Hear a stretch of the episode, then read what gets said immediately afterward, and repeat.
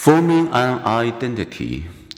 To refine their sense of identity, adolescents in individualist cultures usually try out different selves in different situations.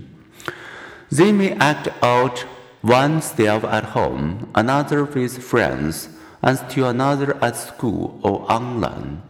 If two situations overlap, as when a teenager brings friends home, the discomfort can be considerable. The teens asked, Which self should I be? Which is the real me? The resolution is a self definition that unifies the various selves into a consistent and comfortable sense of who one is, an identity.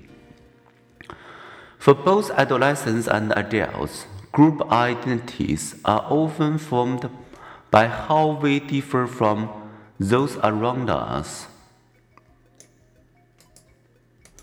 When living in Britain, I become conscious of my Americanness. When spending time with my daughter in Africa, I become conscious of my minority white race. When surrounded by women, I am mindful of my gender identity.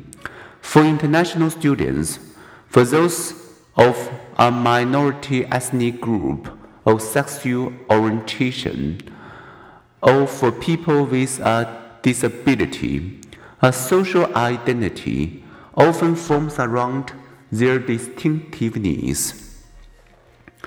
Erikson noticed that some adolescents forged their identity earlier, simply by adopting their parents' values and expectations.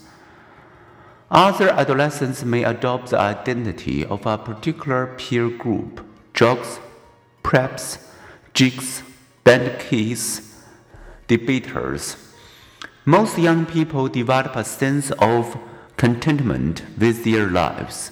A question Which statement best describes you? I would choose my life the way it is right now. Oh, I wish I am somebody else. When American teens answered, 81% picked the first and 19% the second.